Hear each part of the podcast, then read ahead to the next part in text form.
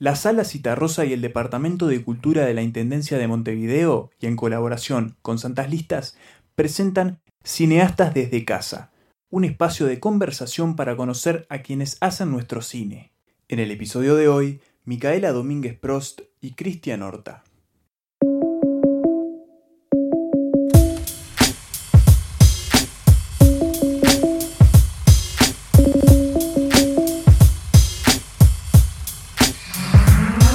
Micaela es guionista y realizadora. Nació en Bahía Blanca, Argentina, estudió cine en Estados Unidos y realización documental en España. Actualmente trabaja como docente en Universidad Ort y de 2016 trabaja como periodista en la TAM Cinema. Dirigió dos largometrajes documentales, Voz de Murga y El Molino Quemado, este último estrenado en 2017. Cristian es guionista, dibujante y realizador. En 2015 fundó, junto a sus compañeros de generación de la Escuela de Cine del Uruguay, la productora Filmcito, desde la que dirigió el corto Fluir y con el que ganó varios premios internacionales. A lo largo de su carrera ha realizado más de 20 cortometrajes de ficción y animados. Christian también es asistente de dirección y productor, y en esos roles ha participado de la serie Todos detrás de Momo, en el documental Salam y la película animada Pueblo Chico, estos dos últimos todavía en desarrollo. Los dejamos ahora con Micaela y Cristian, en una charla en la que repasan sus últimos trabajos, se recomiendan diferentes producciones y recuerdan anécdotas y encuentros previos. Hola Mica, ¿Cómo andás? Hola, Cristian. Bien, ¿vos? ¿Todo bien? Todo bien, bárbaro, bárbaro. Tanto tiempo. ¿Cómo te lleva esta vida? Sí, nos vimos hace bastante ya. En, eh, por Ciudad Vieja, ¿no? En, el estudio normal. En estudio normal, sí, cuando mostraron los cortos de Filmcito. Cuando todavía se, se, podía juntar mucha gente en un lugar chiquitito, estábamos todos ahí apretados. Cuando existía la, la vieja normalidad. Sí, ¿y ahora qué tal? ¿Cómo la estás llevando? ¿Estás dibujando mucho? No, dibujando poco, la verdad que dibujando no tanto. Igual eh, estuve mucho tiempo sin dibujar y esto me sirvió un poquito de excusa como para de a poquito retomar. Eh, me compré una tableta de estas, viste, para hacer dibujo digital. Entonces eso estuvo bueno porque yo como soy daltónico, un poco tengo como un trauma con el tema del color, viste, y por lo general como no me gustan las cosas de coloreo, eh, nada, termino tirando todo, ¿viste? Y, al hacerlo digital me está dando como menos culpa, ¿viste? Hacer color y errarle. Eh, ah, porque lo podés, borrar para atrás. Claro, podés borrar con un control Z mucho más fácil y amigo. Así que está. Ah, qué bueno. ¿Y para el cine no te afecta lo de ser daltónico? Eh, sí, un poco sí. pero en realidad también lo que tiene de bueno el cine es que estás acompañado, ¿viste? Porque tenés, yo qué sé, compañero de foto, de arte o, cualquier compañero que esté alrededor y te dice, che, ¿no te parece que ese color con este? Por lo general ni, opino ahí, como el tema color. Para el claro, bueno, te apoyás en el resto, que está bueno. Y sí, obvio. Che, ¿y vos? ¿Encantás? Yo, bueno, estoy. Eh, sigo trabajando yo normal porque dando clases doy por Zoom, que es bastante difícil, es muy difícil. Eh, pero, pero no, no, nos queda otra. Y después también estoy aprovechando para escribir mucho. O sea, a mí me gusta mucho escribir, entonces también viste que esto de estar encerrados hace que hagamos mucho más las cosas que hacemos en solitario. En tu caso es dibujar, en el mío es escribir. Eh, entonces está bueno eso porque también había varios proyectos o varias cosas que había dejado a mitad de camino por escribir y esto fue como una excusa de, bueno, me siento porque no tengo otra cosa que hacer, no, no tengo ningún ninguna distracción, entre comillas, pero no sé, no podía ver a nadie. Eh, así que estuvo bueno en, ese sentido. En otros no tanto, pero en eso está bueno. Ahí va. Che, pará, ¿y qué, qué, escribís? O sea, ¿qué, tipo de, textos? O sea, ¿algo más narrativo, así cuentos o más como...? De todo. Ahora, viste que yo hice dos documentales, pero ahora hace ya un tiempo que estoy más tirándome para el lado de la ficción, también porque yo doy guion. Yo enseño guion en tres materias, en, en tres carreras en la ORT. Entonces me pasa que cuando corrijo guiones de otras personas, de tanto leer guiones y opinar y qué sé yo, llega un momento en el que digo, bueno, yo quiero mi propia historia. Eh, que es más difícil, creo que ya me acostumbré tanto a opinar sobre otras historias que, que eso creo que lo hago mucho mejor que escribir yo. Eh, pero estoy escribiendo un guion con una amiga, después estoy escribiendo otro guion por mi cuenta y después estoy también escribiendo un libro eh, que tiene que ver con Maradona. ¡Ay, eh, me muero!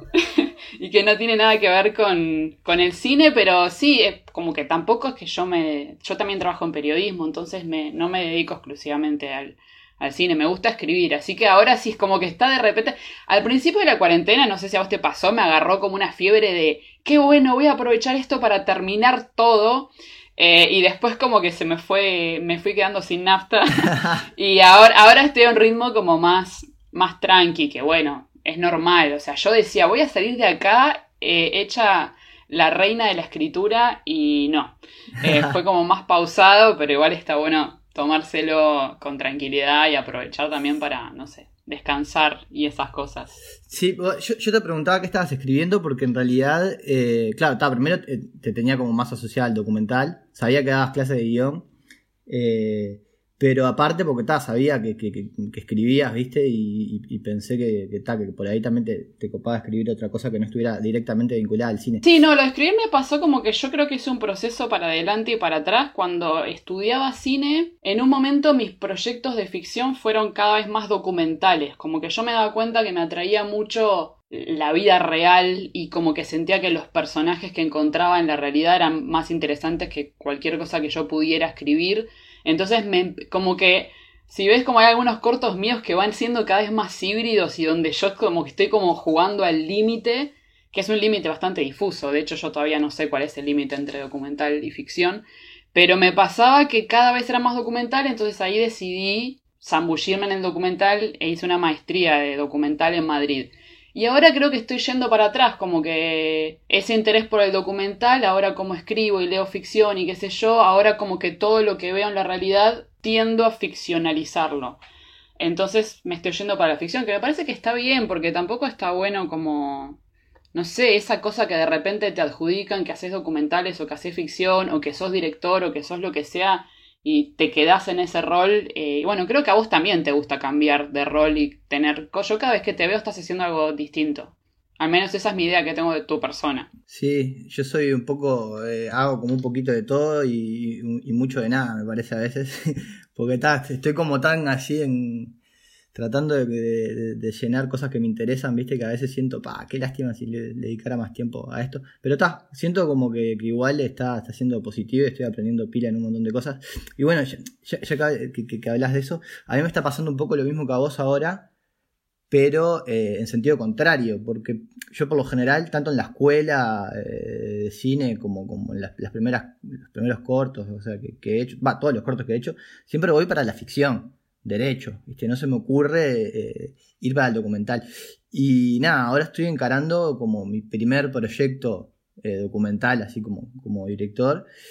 Y, me recontra cuesta, ¿viste? Me parece eh, dificilísimo, ¿viste? No sé si a vos te sucede lo mismo al pasar para la ficción, que ya tenés incorporado más el otro lenguaje, o no notas así como una dificultad extra y, lo sentís medio como igual. Sí, es que es, un poco el proceso opuesto, porque cuando escribís ficción es como que tenés, no sé, una hoja en blanco y no tenés nada y tenés que rellenarla. Y en documental tenés demasiado, porque siempre pasa que hablas con alguien y de repente te presenta a una persona que puede ser un personaje mucho más atractivo que el que tenías pensado y de repente te cuentan algo que al principio parece ser como una historia como tangencial, pero resulta siendo mucho más simbólica de algo que querías contar, entonces capaz que vas a filmar con una idea y se termina transformando en otra cosa. Y creo que todos los documentalistas tienen la idea, como en algún momento se te va de las manos la historia y no sabes cuándo dejar de filmar y no sabes a quiénes, a qué personajes excluir o qué historias excluir y terminas queriendo abarcar un montón de cosas y no contando ninguna historia, entonces sí, creo que hay como que, que los, los, mejores documentalistas son los que tienen esa capacidad de síntesis que decís vos de, bueno, ¿qué, ¿qué, es lo que me interesa realmente? ¿Qué vine a buscar? ¿Qué quiero contar? Pero todo el proceso de pensar eso eh, es muy largo y, engorroso, o sea, hasta llegar a un corte final de un documental creo que, que, es bastante complejo. No diría que es más complejo que, que ficción porque es distinto, es otra cosa. Claro, claro. Eh, otro recorrido con sus pros y contras, o sea en documental capaz que aparece una persona que es perfecta como personaje y en ficción capaz que te lleva un montón de tiempo desarrollar un personaje atractivo, interesante. Y en la realidad, como te dije, está como, no sé, a mí me pasa de, de sí, de encontrar todo el tiempo personas que digo, pero esto es un personaje para una película sobre su vida. Que también está bueno, bueno, eso, eso que te pasó a vos de ir a, a, un país que no tenías pensado visitar, que también a mí me lo da mucho como el, periodismo, a mí me gusta por eso, porque te permite acceder a un montón de mundos que en general en otros trabajos estás como medio en una burbujita y, y no conoces. Creo que igual el intercambio entre documental y ficción, por más que vos y yo lo estemos haciendo medio en forma como no, no planificada, se retroalimentan, porque la, cuando haces documentales te da insumos para después armar historias y personajes y cuando y todo lo que tiene que ver con la estructura de la ficción te ayuda a armar un documental. Entonces estamos haciendo las cosas re bien, Cristian, creo yo. bueno, está, qué bien, me quedo, me quedo tranquilo. ¿Tu documental eh, sí se puede contar de qué va? Sí, mi documental sí, sí, se puede contar. Va de. Todavía no tengo ni el título pensado y lo cambio cada dos días. Eh, pero va de la historia de Sudamérica, un cuadro de fútbol. ¡Ay, me encanta! La, segunda edición. Eh, nada, mi padre era jugador de fútbol. Y, en el 94, eh, Sudamérica hizo una campaña histórica. Eh, o sea, la mejor campaña en la historia del club. O sea, estaban en la B, salieron campeones invictos, clasificaron una Copa Internacional, dejaron afuera Gimnasia de Esgrima de la Plata, jugaban los hermanos Barros Esqueloto, era tipo un equipo de estrella, creo que salieron segundos en Argentina. Y todo esto habiendo estado casi un año sin cobrar eh, con un equipo que había sido armado tipo para no bajar a tercera. Lo dirigía Julio Rivas, que era un, personaje. Eh, y nada, tiene como una heroica barrial así la historia, ¿viste? Que, que a mí me, interesaba como hace tiempo ahí empezar a explorar. Eh, y al mismo tiempo, nada, yo, qué sé, yo como soy hijo de jugador de fútbol, y, no hijo de jugador de fútbol famoso de Peñarol y Nacional, sino de... Tal, mi viejo tuvo la suerte de hacer una carrera buena y larga, o sea, jugó 20 años, se pudo dedicar a eso, lo que le gustaba. Eh, pero ta, no, fue una de esas personas que hizo plata como para decir, ta, ya está, terminé de jugar al fútbol. Eh, y siempre me quedó en la cabeza a mí eh, todos los momentos de, sacrificio asociados a su carrera, ¿no? Como desde esto de, che, estar un año sin cobrar, hasta termina mi contrato y el año que viene estoy de nuevo, sin laburo, eh, cada año que pasa me es más difícil conseguir trabajo. Eh, ahora a poco está mejorando un poco el tema, pero cuando mi padre arrancó a jugar eh, no había terminado el liceo. en un momento el club donde él jugaba le dijo, che, mira, tenés que empezar a practicar doble horario, así que elegí liceo o fútbol. Y tal, con 13 años dejó de, estudiar. Entonces, viste, nada, hay veces que en, el fútbol, que es como algo tan popular y una de las industrias, si no es la más grande industria del entretenimiento, pegan el palo, eh, se mueve un montón de plata y como en todos los sectores de la sociedad, la distribución de la riqueza está en el horno, ¿no? Y en los sectores eh, o en las industrias que suelen producir más, eh, sucede también que están como los, también las, las los las, mayores víctimas de, su propio sistema, ¿no? Y con el jugador de fútbol a veces pasa eso. Entonces yo crecí escuchando mucha gente por ahí decir, viste, ajá, están todo el día corriendo detrás de una pelotita y cobran millonada y tienen no sé qué. ¿Viste? Y, me daba una bronca y decía, pero pará, ¿qué estás diciendo? o sea, un 90% cobra dos pesos, eh, termina su carrera a los 30 años, no tienen estudios, no tienen ninguna otra herramienta para salir al mercado laboral, no tienen jubilación, eh, están en el horno como, como trabajadores, ¿no? Eh, entonces, nada, esta historia es como una mini promesa que me hice de chico, ¿viste? Algún día como eh, contar la historia de, esa campaña eh, y al mismo tiempo como, como rever un poco, nada, el, rol del jugador de fútbol como trabajador, ¿no? ¿Y qué sucede? ¿Cuáles son las personas que están ahí? ¿Por qué una familia tiene un hijo que, sale a jugar de fútbol? ¿De dónde vienen esos, esos jugadores de fútbol? ¿Qué tipo de contexto se crían? ¿Viste? Como explorar un poco eso. Y tal, utilizar como hilo esta campaña que fue como, nada, eh, un David y Goliat así fuerte, ¿no? Eh, entonces está, estoy en eso, pero está, me está costando un montón. No, y está bueno eso que decís como de de tu motivación, porque a mí, por ejemplo, me, pasó algo parecido cuando hice la película de, eh, cuando hice Voz de Murga, que, que me pasa, es, ese, ese enojo que vos tenés de, la gente te decía eso de los millones y a vos te enojaba y vos tenías que explicarlo y querías que entendieran, como que eh, tu documental parte de, del querer que la gente entienda algo y capaz que estar cansado de tener que explicar mil veces lo mismo. A mí con la Murga me pasaba que yo vivía en España, quería mostrarle a la gente lo que era eso, escuchaban y les parecía una música de mierda, entonces yo tenía que explicar, no, pero mirá que es algo importante a nivel cultural y que es teatral y no sé qué, mirá, te muestro un videíto y terminaba siendo como la insoportable de las reuniones, entonces dije voy a hacer algo más ordenado y voy a expresar lo que quiero expresar y quiero lo que quiero difundir y lo hago una vez y después cualquier persona que me dice algo al respecto le muestro la película y ya está. y creo que creo que tu plan es medio eso, cuando alguien diga algo de los millones es tipo, mira mi documental y déjate de joder como Claro, claro, claro. Sí, eh, igual, nada, yo, yo tengo como un lindo recuerdo de la película, se pila que no la veo, pero ta, ya mínimo sé que la vi dos veces. en, el estreno, en, el estreno y en la experimental. Cuando la claro, claro, es verdad, O sea que sé, que mínimo dos veces la vi. Y dos veces en pantalla grande. Claro. Eh, y nada, obviamente, yo creo que puedo estar. Que, que, mi, mi, posición sobre la película puede estar condicionada por el hecho de que ya soy murguero y que hay un montón de cosas que ya, sé y que me gusta verlas también en, cine. Pero me pareció eso, una película hecha con, pila de, cariño, seguro, eso es indiscutible. Y está además eh, también el hecho de, salir a hacer, ¿no? Eh, pasa un poco, creo, también con, con el tiempo, no, sé si te está sucediendo a vos, que que nada, empieza a ser como más difícil el, equilibrio entre la cuestión de vos. Yo, acá hay algo que me impulsa que es, no sé si llamarle eh, amor o vocación de contar historias o qué, que es el motor principal. Pero al mismo tiempo estoy tratando de hacer de esto eh, mi forma de vida. Entonces, sin un peso y ya cada vez con compañeros y compañeras que antes te daban una mano así nomás, pero ahora algunos tienen hijos, tienen que pagar alquiler, cuentas, todo, y ya no pueden, viste, dedicarse muchas horas a, algo que les puede apasionar y encantar, porque ta, tienen como eh, situaciones ahí eh, más, más inmediatas a resolver. Eh, ¿cómo, ¿Cómo las llevas vos, ese, ese equilibrio entre, bueno, está eh, ¿Te detiene mucho en avanzar sobre tus proyectos a veces? Sí, un montón. Es que no es un equilibrio, es un desequilibrio realmente, porque es algo que creo que es lo más complicado en el cine, más que nada en el cine en Uruguay, es que la mayoría de las películas se financian con fondos públicos que son limitados. Eh, y entonces, y hay cada vez más gente que hace cine por suerte, pero esos fondos se tienen que repartir. Entonces como que hay un montón de películas que están como trabadas. Y yo como, y vos también, tenemos muchos amigos que, que capaz que ganan un fondo, pero es muy poquito, entonces pueden avanzar un poquito. Y es como que todo avanza muy lento. A mí personalmente lo que me pasó es que yo ya hice dos largos documentales sin plata, sin fondos, sin ningún fondo.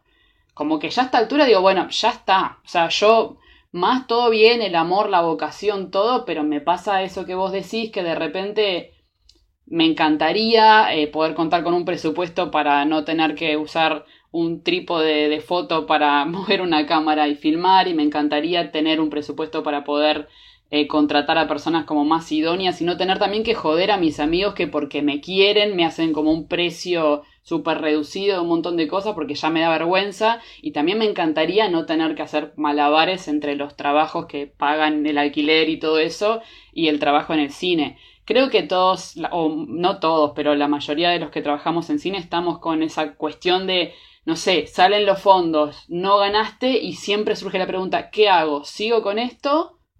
O espero unos meses a que aparezca otro fondo y, presento mejor el proyecto. Pero esos meses capaz que son seis meses, capaz que es un año, y más que nada si es un documental, capaz que alguno de los personajes se muere en el trayecto o se va del país o pasan cosas. Eh, y en ficción también lo mismo, la gente crece, la gente cambia. Eh, y tampoco uno puede estar 10 años con una película o 15, si bien hay gente que lo está. A mí también lo que me pasa es que no quiero estar mucho tiempo con un proyecto porque también yo cambio. Entonces no quiero llegar al momento en el que lo estreno y ya lo veo y ya no, no siento que no lo hice yo, siento que no, no se relaciona conmigo. Entonces tengo como una especie de pulsión a hacer las cosas rápido, pero también el problema, que también capaz que por eso decanta un poco en escribir, porque escribir es gratis, escribir solamente preciso sentarme a escribir. Eh, entonces, cuando no puedo resolver ese tema de falta de presupuesto, digo, bueno, voy a escribir cosas. Por ejemplo, ahora estoy escribiendo guiones, pero no es que estoy pensando en conseguir la plata, estoy tratando de disfrutar del proceso de escribir esos guiones sin pensar en fondos, en coproducción, en que podría meter un español para que entre España, o sea, trato de no pensar en eso. Cristian, ¿has visto películas en esta cuarentena? ¿Cómo o, has hecho maratones de series o, o, sos más perfil yo que no miro mucha serie? ¿Cómo, cómo te lleva el audiovisual? El visionado. He visto, bastantes cosas, sí. Eh, no estoy siguiendo mucho, eh, digamos, las, las, recomendaciones de todo el mundo, ¿no? Como la poco ortodoxa y todas esas, hay, muchas que no, no, las he visto. Vi el documental este, sí, de... de el, iba a decir el Rey León, pero ¿cómo es? El Rey León, sí, el Tiger King, más o menos, el rey de los tigres. ¿Y lo terminaste? Sí, lo terminé, lo terminé. Ay, yo no, a mí me cansó, llegó un momento en el que ya no me importaba a nadie, me parece que le sobran cuatro sí, capítulos. No, no, no, no sé, no me pareció un disparate, pero sí. Y después estaba, vi eh, eh, de pelis uruguayas, vi algunas más, a Lili, que está por, la facilidad de Netflix, ¿no? Pero también ahora que se liberaron, vi League. Y después también, ¿sabes cuál vi? Que no había visto, eh, El Molino Quemado. El Molino Quemado. Ah, muy bien. Increíble, no lo había visto y dije, pa, tengo que ver. Y me di cuenta al, verla. Que el molino quemado estaba libre mucho antes del resto. decir que, que, cuando me fijé, eh, o sea, está en YouTube y está liberada hace nueve meses, ¿no? Un poco por, qué fue que la liberaron, o sea, ¿por qué, ¿en qué pensaron cuando la liberaron? Eh, no sé, yo, yo creo que tengo una cabeza muy poco de, de, productora o de agente de ventas y bueno, y voz de Murga no solo está libre, sino que está libre en el perfil de otra persona que me preguntó si la podía subir y le dije, sí, dale, subila. Creo que es por un tema mental también mío de, de que después de un momento en el que ya se mostró y ya la mandamos a algunos festivales y ya como que tuvo su recorridito, ya la largo para que, para no estar ahí como, oh, te paso el link, pero no se lo pases a nadie, pero qué sé yo, como que siento que, que la termino de soltar cuando la libero. Obviamente eso lo puedo hacer porque nunca he tenido agentes de ventas o gente, o tampoco nunca ha dependido mi, economía de esas películas. Entonces es una cosa como eh, que le ayuda a mi cerebro a desprenderse de esas películas, es como un barquito que, lanzo en el agua. Em, pero sí, la liberamos por eso, como que dijimos, che, ya está. O sea, nos pasaba que la gente nos pedía el link por privado y lo mandamos y en un momento nos pudrimos hacer eso y la subimos y, y estaba libre. Así que fuimos como precursores en esto de liberar películas. Claro, cuando todo el mundo estaba liberando películas en cuarentena, yo no tenía nada que liberar porque todo lo que he hecho está gratuitamente en, en algún lado. Qué bien, bien. Eh, sí, yo soy medio de esa cabeza también. A mí como que... Nada, obviamente que, que es, es, distinta la realidad que, que, tengo yo ahora o la que tenés vos, a la que capaz que... Eh, vamos a tener dentro de unos años, dependiendo también de los proyectos que, estemos encarando. Como decís vos, está, no tenemos un agente de ventas eh, o una productora específica que ponga determinadas restricciones. Pero más allá de eso, a mí me pasa que siento como que el fin último de, una película o cualquier pieza de arte es que la gente la vea y que pueda acceder de forma libre. ¿no? Es como un acto de comunicación que se completa con un tercero eh, y a cuanta más gente pueda llegar eso, eh, ¿viste? O no, hablando en cantidad, sino a, incluso de calidad, tenés más chance de que llegue un público que le interese si lo vio, si lo vieron 2000, ¿viste? O sea, porque llegó a esos tres en 2000, ponele que, que, afectó de alguna manera lo que vos hiciste. Eh, y tal. Si yo tengo igual una, una idea medio como como que no termino de saber qué opino al respecto, porque por un lado estoy muy de acuerdo con vos y por eso libero mis contenidos, porque me parece que yo los hago para que sean vistos, es como que ese es mi, mi, principal motor, que la gente vea eso que yo hice.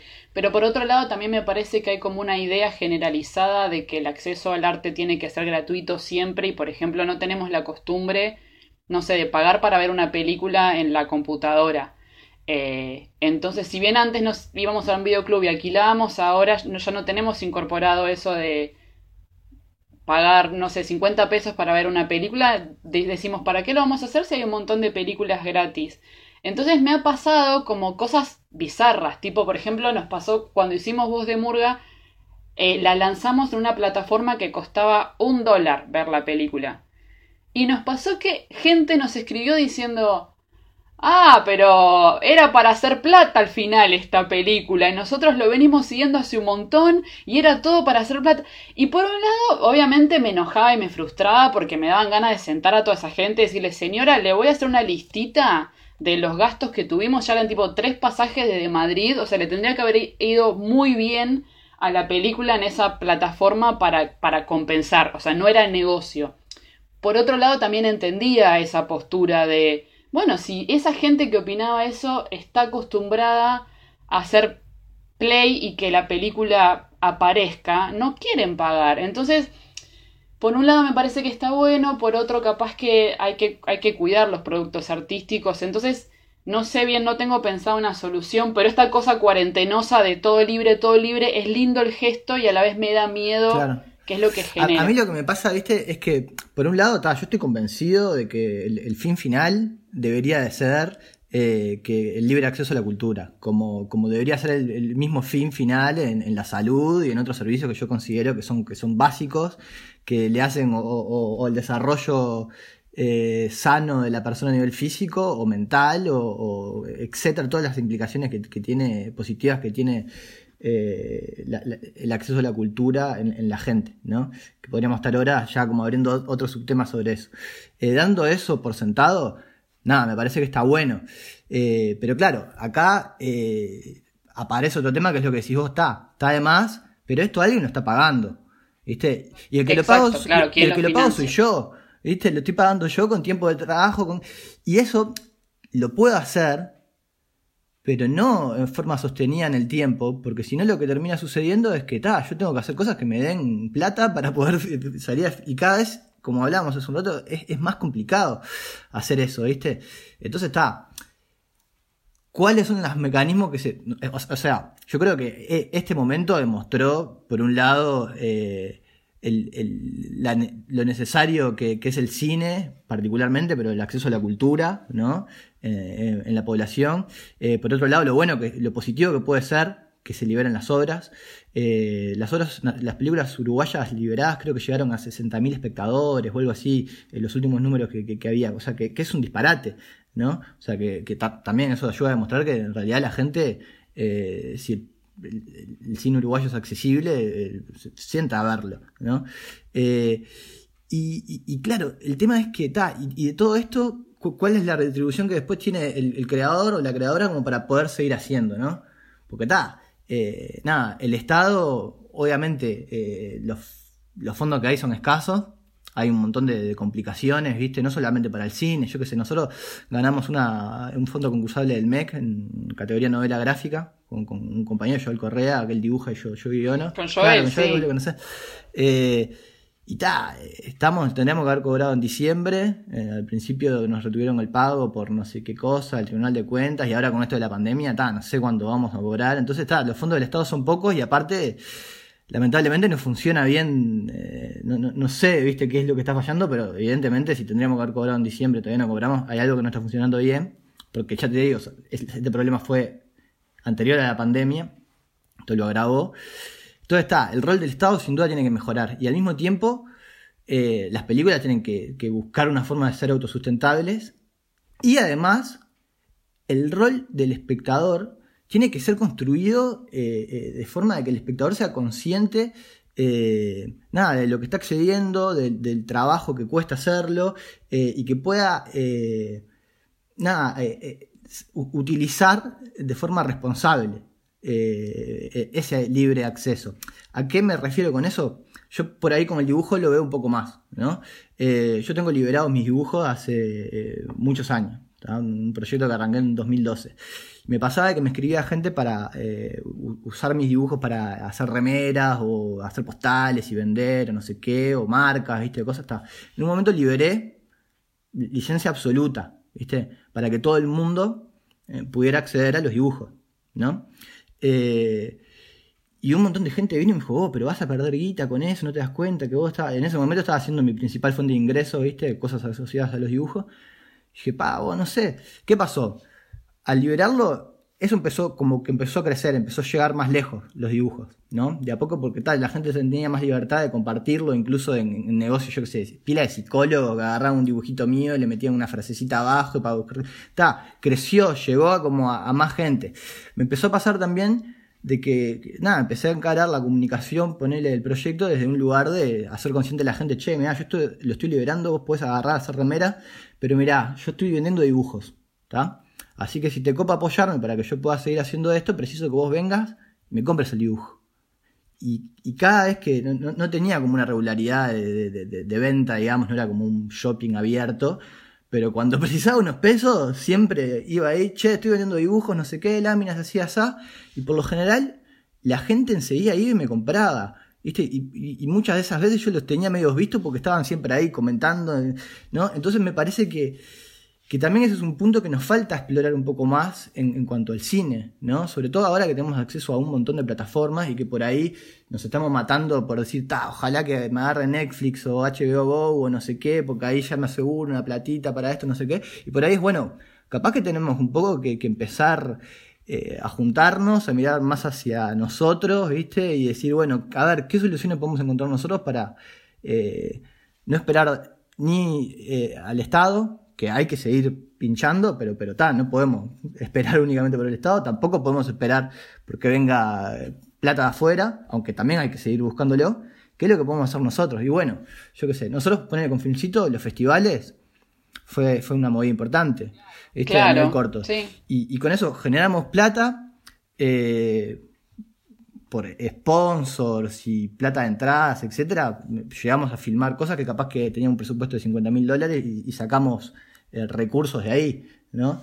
Eh, obviamente todavía laburando gratis o no sé qué, pero antes salía plata de nuestros bolsillos. Ahora por lo menos, viste, nada, hay una, gran parte que... Claro, ustedes encontraron una forma de autofinanciamiento que como que funciona, ¿no? Porque se les van ocurriendo ideitas y con eso van armando. Es medio como un rompecabezas. Claro, muy, muy a poco, muy a poco, pero pero está, es, como una vuelta, ¿no? Y nada, ahora ponerle hace unos días eh, Vic Reinaldo, que es una compañera de la, de la productora, me decía, che, estaría bueno como armar algo como el festival, pero, pero online, ¿no? Averiguar una plataforma, no sé qué, todavía no nos metimos en eso. Pero está, me parece que también está faltando como una cuestión un poco por ese lado, ¿viste? Empezar como a buscar herramientas para rescatarnos a nosotros mismos. Eh, creo que también que cuando los cines van por los barrios y eso, ¿viste? Al final eh, se termina poner en la experimental se cobraban 50 pesos, eh, que, era, que era muy poco y daba para, para, mantener la sala nomás. Pero si hubiese muchos más cines barriales con propuestas de, yo qué sé, invitar a los directores, eso también acerca a más gente, hace como una. Y, por ahí hacer más funciones a un precio, en, salas no comerciales, a un precio menor y más accesible puede llegar a, ayudar, no sé, estoy tirando fruta como estrategias de, que pueden llegar a ayudar a, a construir el público, que para mí es, como lo, primero que está faltando acá, ¿no? Como trabajar el público, eh, que sea consciente de lo que es hacer cine, que sea consciente que, yo qué sé, todas las... De, que hay cine uruguayo también, porque a mí me pasa que como que estoy en mi, en mi círculo de gente que conoce el cine, me sorprende, pero a la vez soy consciente cuando hay gente que me pregunta, ah, pero se hacen películas en Uruguay, como que ya no es que no les gustan o que ni siquiera se enteran, entonces también está bueno como que sí, buscar como esa cosa de que, se entere la gente, que vea la película, pero no que sea totalmente gratuita sin que la persona que la haga no cobre nada, porque entonces la persona que la hace no va a seguir haciendo. Entonces es medio así. Igualmente, volviendo a lo que proponía Vic, eh, creo que ya cosas online estamos, todos medio saturados del online, ¿no? Al menos yo cuando me preguntan, ah, debes haber visto millones de películas. No, o sea, yo lo que hacía era salir a leer a, un cachito de, lugar al aire libre que tengo en mi casa porque porque estoy harta del online y ahora está todo online y también eso, de repente todo el mundo largó sus películas, festival online, cosa online, taller online. Yo creo que lo que más extraño en toda esta situación es ir al cine. Es posta que está en número uno, ir a una sala de cine. Que eso también es medio gracioso cuando se hablaba de, oh, Netflix va a matar a los cines y ahora hay una pandemia mundial y están como surgiendo autocines en todas las ciudades porque la gente lo que quiere es ver una película junto a un montón de gente desconocida. Y eso no te lo da. No, y aparte el sonido y, la imagen, ¿no? O sea, las películas en su gran mayoría están pensadas para ver una pantalla grande con determinadas condiciones que, está que no te lo da. Pero mucho más que mucho más que eso, yo creo que aunque lo veas en un proyector medio proyectado mal con un parlantito, lo que nos gusta es compartir, esa experiencia. O sea, yo yo si bien hay películas que vi ahora en cuarentena que pienso, ay, me encantaría haber visto esto en cine, lo que extraño realmente es ir y sentarme en una sala con gente. Necesito eso, es lo que más necesito en la vida. Que vuelvan los Yo soy medio bicho, entonces no, no, no me hace, no me genera tanto. bueno, Mica, un placer haber hablado contigo. Lo mismo digo. Creo que fue, a pesar de que nos conocemos hace tiempo, creo que fue una de las charlas más largas que tuvimos. Seguro, porque siempre nos cruzamos y nos decimos que, en qué andamos y seguimos de largo, pero bueno, esperemos cuando todo vuelva a la cuasi normalidad, Eh, los voy a, voy a ir a visitar la casa que tiene Eso con el mismo te iba a decir, que Andrés Alberto ya prometió llevar un medio tanque, así que cuando estrenemos medio tanque fuera de, de- Es pandemia, muy, buen, es muy buen asador, así que allí bien, vamos a hacer un, un asado contagioso. Un abrazo, Cristian. Nos vemos, che. El molino quemado de Micaela Domínguez Prost se encuentra disponible en YouTube. Fluir, el cortometraje de Cristian Horta, está en YouTube. Todos detrás de Momo, en tanto, se encuentran Vera TV. Gracias por acompañarnos en un nuevo episodio de Cineastas desde casa.